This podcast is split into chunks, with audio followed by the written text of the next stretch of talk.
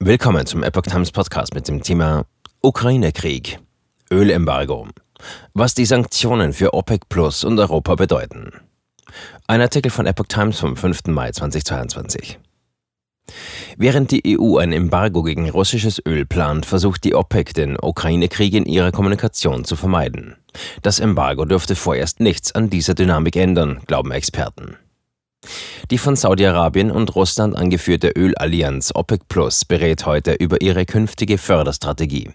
Am Tag vor der monatlichen Online-Sitzung der Gruppierung präsentierte die EU-Kommission ihren geplanten Importstopp für russisches Öl, der bis Jahresende umgesetzt werden soll. Die OPEC Plus wird sich davon laut Experten jedoch kaum erschüttern lassen.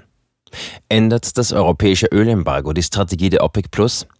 Dafür gibt es keine Anzeichen. Nach starken Produktionskürzungen zu Anfang der Corona-Pandemie hat die Allianz ihre Tagesproduktionsziele in den vergangenen Monaten schrittweise um 400.000 Barrel angehoben. Die Zeichen stehen auf Fortsetzung dieser vorsichtigen Politik auch im Juni.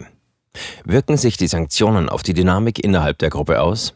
Die Organisation Erdöl exportierender Länder, OPEC, und ihre von Russland angeführten Bündnispartner stehen trotz des russischen Angriffs auf die Ukraine Seite an Seite. Die OPEC spricht den Krieg nicht direkt an und verwendet stattdessen Bezeichnungen wie geopolitische Spannungen in Osteuropa.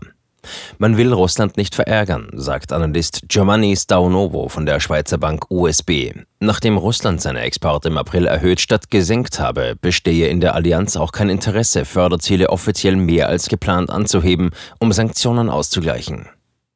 Wohin kann Russland künftig sein Öl verkaufen?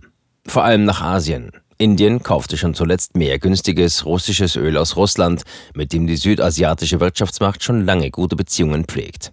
Auch China, das sich in der Ukraine-Frage nicht gegen Moskau stellt, kommt als Abnehmer in Frage. Allerdings wird die Nachfrage der chinesischen Industrie noch durch die strengen Corona-Maßnahmen Pekings gedämpft. Laut Eduardo Campanella von der Unicredit Bank in Mailand gibt es auch Anzeichen, dass russisches Öl auf großen Schiffen auf See mit Öl aus anderen Ländern vermischt wird. So könne die Herkunft verschleiert und das Embargo umgangen werden. Welchen Stellenwert hatte russisches Öl bislang in der EU? Vom Gesamtwert der Ölimporte der Europäischen Union entfiel im Vorjahr ein knappes Viertel auf Russland. Die Anteile aller anderen Lieferländer blieben laut EU-Statistik jeweils unter 10 Prozent. Welche Länder könnten künftig mehr nach Europa liefern? Prinzipiell könnten die USA die Ölexporte noch ausweiten, sagte Carsten Fritsch von der Commerzbank. Schon vor der Bekanntgabe der Sanktionspläne kam Öl aus strategischen US-Reserven nach Europa. Damit auch die Produzenten in den Vereinigten Staaten mehr Öl für Abnehmer jenseits des Atlantiks pumpen, brauche es jedoch staatliche Anreize wie etwa Fördergenehmigungen, sagte Fritsch. Außerdem herrsche in der US-Ölindustrie Arbeitskräftemangel. Aus dem Kreis der OPEC-Staaten könnte der Iran künftig an die EU liefern, aber erst, wenn die auf der Kippe stehenden Atomverhandlungen doch noch Erfolg haben. Denn dann würde Washington sein Embargo auf iranisches Öl aufheben. Zudem könnten Golfstaaten wie Saudi-Arabien und die Vereinigten Arabischen Emirate etwas mehr exportieren. Bedeutet das auch steigende Preise für Verbraucher? Analysten erwarten zumindest ein weiteres hohes Preisniveau für Rohöl und Produkte wie Benzin oder Diesel.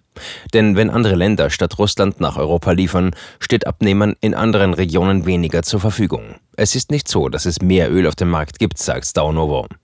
Durch die hohen Preise würde die Kaufkraft in Europa beeinträchtigt. Laut dem Commerzbank-Ökonom Bernd Weidensteiner haben EU-Länder laut dem Sanktionsplan zwar genügend Zeit, um sich andere Ölquellen zu sichern, doch er sieht ein anderes Risiko, das sich negativ auf Energiepreise auswirken könnte. Russland könnte auf das Ölembargo mit einem Gaslieferstopp nach Europa reagieren. Das ist viel schwerer zu ersetzen, sagte er.